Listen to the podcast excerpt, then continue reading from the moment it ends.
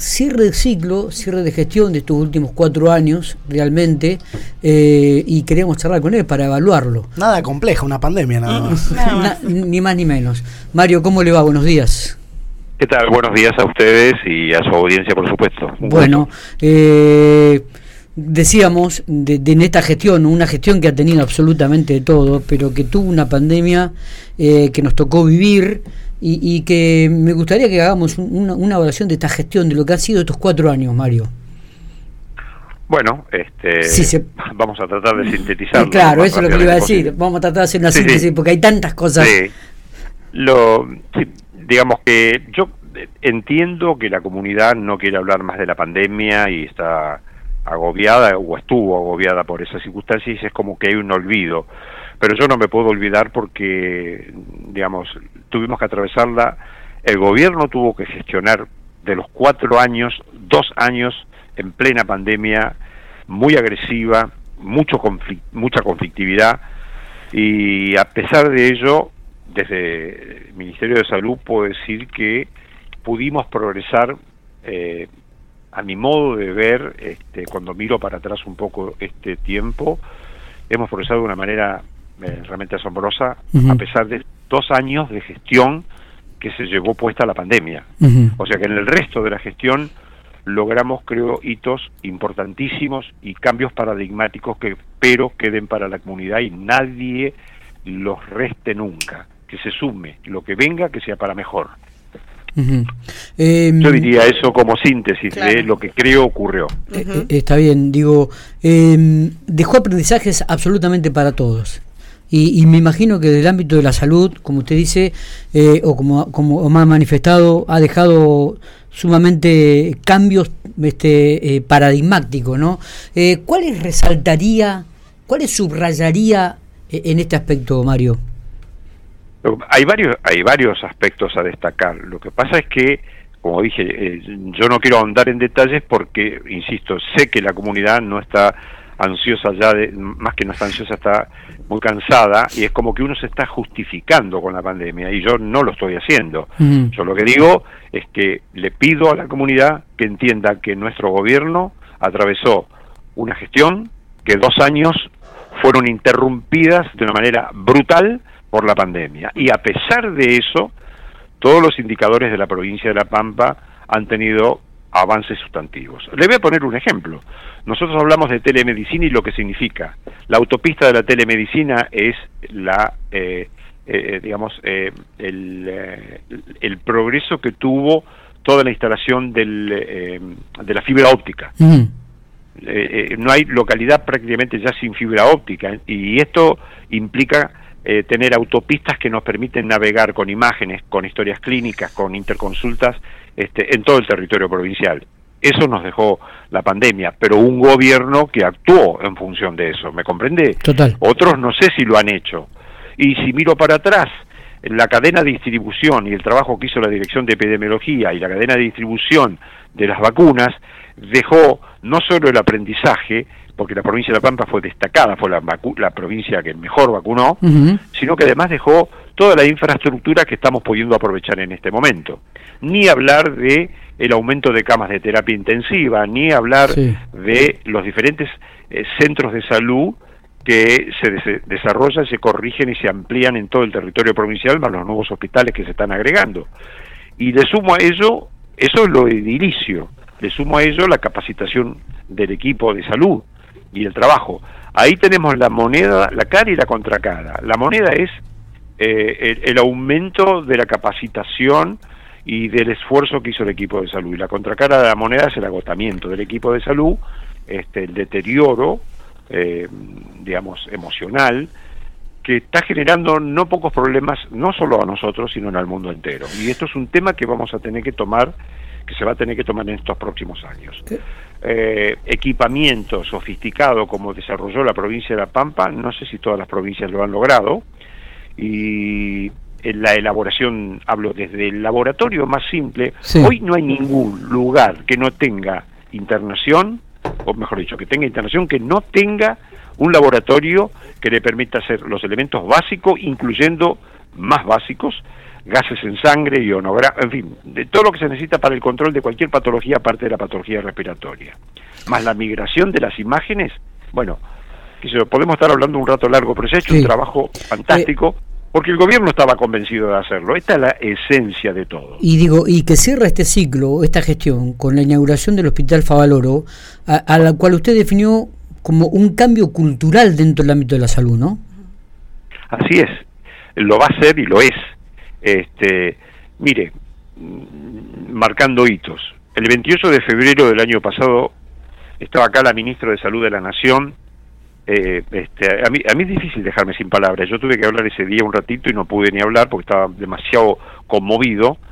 Este, pero el señor gobernador de la provincia de La Pampa anunció la puesta en marcha del Favaloro. En menos de un año cumplimos todas las etapas para ponerlo en marcha. Hoy está en marcha todo el hospital. Y yo anuncié a mitad de año, en el invierno, que, en, eh, digamos, decía el plan primavera, antes de que finalice el año, vamos a hacer cirugía cardíaca. Hace pocas, pocos días, hicimos la primera cirugía cardiovascular a corazón abierto, a, cielo abierto, con bomba de circulación extracorpórea. Eh, no es que se hizo por primera vez en La Pampa, por favor, no quiero confundir a nadie. Estoy diciendo que por primera vez en un hospital público, se logró hacer una cirugía, eh, digamos, compleja, eh, o de la complejidad que todo el mundo ya conoce. Eh, por cierto, anduvo todo muy bien y estamos muy orgullosos y muy felices. O sea, y lo que viene, digamos, para el hospital vienen más cosas, porque el desarrollo de la complejidad que va a tener el Hospital Favaloro no tiene techo. justamente le iba a hacer esta pregunta, y, usted creo que lo anticipó un poco, digo, pero ¿qué es lo que viene en la medicina? ¿Qué lectura hace eh, un, hombre de, su experiencia y en un cargo de, ejecutivo, como decir el ministerio, no? Ah, me alegro que me haya dicho un hombre de experiencia, pues ya no, antiguo. Este, yo lo que, a ver, lo que estoy viendo, lo que vilumbramos con el equipo nuestro de trabajo acá, la, la mesa chica, ¿no? Sí. Es que no tenemos techo en el sentido de la complejidad a la cual podemos ir llegando con equipos híbridos esto, eh, esto lo voy a explicar ah, de la manera más simple posible. Eh, usted, por ejemplo, puede aumentar la planta de personal eh, para determinadas especialidades que no tenemos en la provincia. Podría ser un camino. Para mi entender, mi modesto entender, no es el mejor camino. No es el mejor camino saturar de ultras especialistas en diferentes lugares de la provincia, porque el entrenamiento de ese equipamiento depende de, la, de ese equipo de salud, depende de la cantidad de casos que tiene que intervenir mensualmente para poner un periodo de tiempo. Si usted en un periodo de tiempo no hace más de determinada cantidad de cirugías de una determinada especialidad, usted a ese equipo de salud que pone en planta permanente lo, lo desentrena pierde la ductilidad, pierde la manualidad. ¿Me va siguiendo? Totalmente. Entonces, nosotros haciendo un sistema híbrido, trayendo equipo sofisticado de otras partes de la provinciales también puede ser, porque puede ser de nuestro propio eh, prestador subsector privado de prestación que tiene algún especialista que nosotros no contamos, no tenemos necesidad de contratarlo. ¿Me entiendes? De ponerlo en la planta. Lo que podemos hacer es incorporarlo a trabajar con nosotros por la prestación que realiza. Está bien. Y eso nos da a nosotros la posibilidad de articular público y privado, provincial y extraprovincial, y extendernos, y eso significaría, a ver, tiene muchas aristas que son muy positivas. Una es de mantener equipos altamente con, eh, sofisticados, eh, la otra es entrenar a nuestro eh, personal en áreas que nunca, o nunca, sino lo hizo pocas veces, este, evitaría el traslado de pacientes fuera de la provincia, em, con el costo que eso significa. No solamente hablo de pesos que paga el Estado, sino hablo de el paciente que se traslada, la familia que lo acompaña, pérdidas de, de trabajo, en fin, hay, o sea, la idea es, en lugar de ser eh, exportadores de pacientes, seríamos importadores de pacientes porque nuestro hospital está capacitado para asistir, para cubrir, no asistir, digamos, para cubrir aproximadamente 500.000 habitantes. Es decir, que nosotros podríamos ofrecer nuestros servicios público-privado, mixto, articulado, este, para todo el oeste de la provincia de Buenos Aires, sur de Córdoba, y, y cualquiera que nos necesite. Y tenemos mucho para brindar. Eh, comienza a tomar forma la Facultad de Ciencias de la Medicina en la Universidad de la Provincia de La Pampa. ¿Le gustaría ser un actor importante en este en este aspecto, Mario? Lo que Mire, el gobernador lo anunció, el gobernador lo anunció, este, creo que es una demanda también de la comunidad. Por supuesto que me gustaría ser actor, pero bueno, uno tiene que esperar los tiempos de co- conformación de- del gabinete, hay que tener paciencia, pero sí me gustaría formar parte de eso, eh, sobre todo porque tenemos algunas ideas que podrían ser innovadoras, no sé si tan innovadoras, sino como mínimo po- poder opinar sobre cómo creemos que debiera funcionar una facultad de medicina, no como la que yo me formé, por ejemplo, Por, por ejemplo, claro. una, una, una facultad enciclopedista, eh, como las fueron la mayoría. Yo creo que hoy eh, tenemos que trabajar de otra manera, por eh, adquisición y habilidad de competencias. Ujú. Es decir, que uno renuncia al conocimiento científico ni a la evidencia científica, al contrario, uno tiene que ser muy exigente, Ujú. pero eh, poner al, al, al alumnado, al futuro profesional, que se enfrente con la vida real lo más rápidamente posible. Y no como hicimos nosotros, que después de egresados de médicos recién nos entrábamos como eran los pacientes. Claro, claro.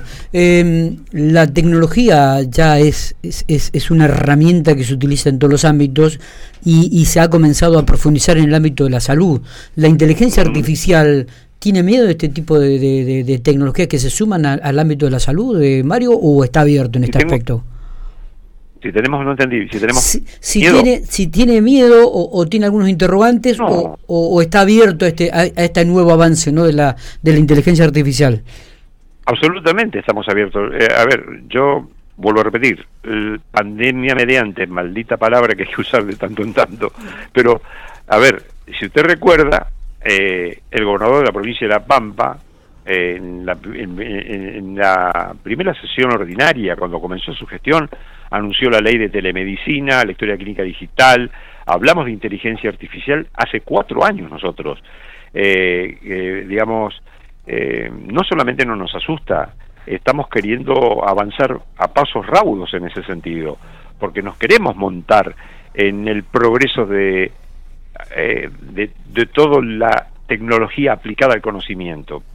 Y además queremos participar de la economía del conocimiento. Y por eso el gobernador nos dio un, por decreto la creación de un Consejo Provincial de Investigación en Salud y nos permite interactuar con la universidad y con sectores privado y público y posiblemente conseguir algún tipo de financiamiento. Hay mucho por caminar hay muchísimo por caminar y la cabeza tiene que estar muy abierta, pero no miedo, al contrario, entusiasmado. miedo es no conocer lo que significa la inteligencia artificial y hasta dónde puede y debe llegar, porque ese es el otro tema, ¿no?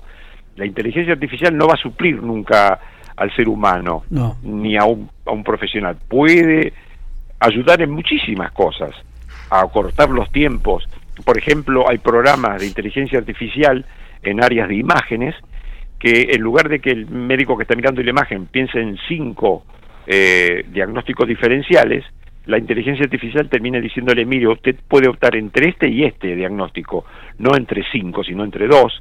Eso abrevia mucho el tiempo de razonamiento médico y le permite después, con otros elementos de juicio, de, eh, digamos, tomar una decisión más ajustada. Eh, lo lleva a la ciudad General Pico, se está construyendo un hospital nivel 3 aquí en el- uno de los barrios más importantes que tiene la ciudad, como es el barrio Bicentenario, el barrio federal. Digo, eh, Así es. Hay fecha, eh, sabemos que las obras están muy adelantadas. Digo, ¿se puede llegar a pensar que en el 2024 este hospital ya esté funcionando, Mario? Mire, yo no- a mí no me gusta hablar de fechas, sobre todo con la incertidumbre que tenemos eh, eh, Claro. por delante.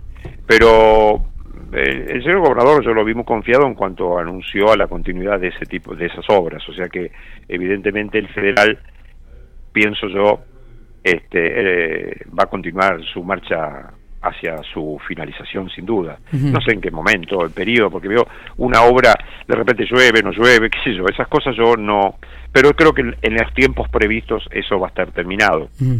Y me atrevo a decir, me atrevo a decir, lo dije ya otras veces, me atrevo a decir que el, Hospital del Federal eh, le va a cambiar la vida a Pico y le va a cambiar la vida a ese enorme población que rodea ese hospital. Ese hospital le da otra vida, le va a dar hasta una vida económica diferente. Acuérdese usted de lo que yo le digo. Eh, eh, cuando eso se inaugure, usted va a ver todo lo que va a cambiar esa zona. Y lo importante es que es, porque yo tomé dimensión real cuando con mis compañeros de pico, con los directores del hospital Centeno, partimos de, del Centeno hacia el Federal, y ahí me di cuenta en ese trayecto que recorrí con el vehículo, la distancia enorme que debe recorrerse para hay que, cruzar hay que tener idea de esa dimensión, porque si no, no, Hay que cruzar todo pico, nosotros lo tenemos muy en claro. Hay que cruzar todo pico, exactamente, hay que cruzar todo pico. O sea que ese hospital nivel 3 en, en, en el federal, creo yo, le va, le va a cambiar más la vida a la comunidad ese hospital que indudablemente todo lo que está haciendo el Centeno también es importante, pero yo hablo de en, un sentido más como diría, más social, una mirada social. Si usted la mira socialmente desde el punto de vista incluso, diría, eh, sanitario, ese hospital va a impactar potentemente en la eh, ciudad de General. Mario, ¿qué piensa cuando nuevamente, por lo que se está viendo y observando, no, no está confirmado, digo, cuando el Ministerio de Salud vuelve a Secretaría de acuerdo a lo que este, el, organigrama del nuevo presidente electo Javier Milei? Eh, mire, eh, eh, yo, yo, pretendo ser cauto, ¿no? Quiero ser cauto y, y, yo peco de optimista. No, por eso dejo de estar preocupado, ¿no?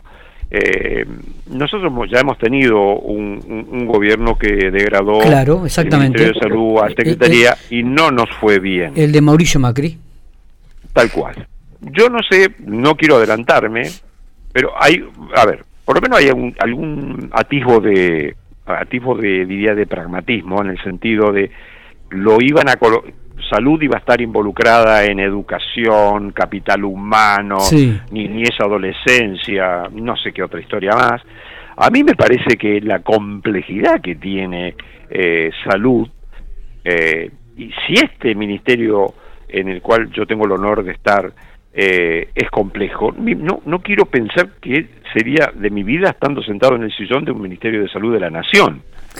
Es muy compleja salud, salud atraviesa toda la comunidad y atraviesa todos los otros ministerios y la vida cotidiana. Entonces a mí me parece que tener una persona a cargo de todo eso eh, no me parece más muy razonable. Eh, el hecho de que lo hayan sacado de ese multiministerio es un dato bastante, yo ya lo podemos mirar con cierto grado de optimismo. Ahora, que lo degraden o no a Secretaría tampoco lo sé, y también depende de a quién pongan a cargo y cuáles son las medidas que se van a tomar, o sea, cuáles son las ideas con las cuales se va a avanzar. Mm. Yo en este sentido no lo hablo desde un fundamentalismo, sino lo hablo de una de un, de un, de un, análisis personal, ¿no? No quiero involucrar. Está bien. Pero todos del mundo Sí, se, y a la educación. Se le entrecorta un poquito, me parece, Albert, eh, Mario, ¿eh? Ah, sí, ahora. Ah, ahora está bien, ahí está bien, ahí está bien. Ah, puede ser que yo por ahí me muevo, o soy gesticulo cuando hablo. eh, sí, sí, como si estuviera hablando viéndolo en la cara. Eh, me, me, posesiono. Yo decía que, este, decía que eh, salud, educación, ciencia y tecnología, eh, economía de la educación, no hay ningún país en el mundo exitoso, o lo que se define como exitoso, lo definen como exitoso, que no esté el Estado presente en forma permanente. ¿Cómo se articula? Es una discusión aparte, pero decir que el Estado no tiene que estar como en algún momento se mencionó, o por lo menos se hizo entender, me parece muy alejado de lo que yo creo debe ser. Luego, discutir articulaciones, ya estamos hablando en otro tono. No sé si soy claro en lo que sí, quiero es, es, claro, sí, El Estado tiene que garantizar, es un derecho constitucional, es un derecho humano fundamental, la educación, la salud, la seguridad, la eh, ciencia y tecnología. No hay país en el mundo que no avance si no tiene inversión en ciencia y tecnología y como digo, en, este, pienso yo, en economía del conocimiento. Hay países que solamente viven de la economía del conocimiento, imagínese usted. Y nosotros no podemos despreciar eso. Está. Mario, la última, creo que se la digo cada vez que charlamos un ratito, se la hago, digo, ¿ya el, el gobernador le ha asegurado la continuidad en el ministerio? No, no, el gobernador no ha asegurado la continuidad de nadie. Este, nosotros estamos trabajando como todos los días, tranquilos y eh, esperando las decisiones que el señor gobernador tome.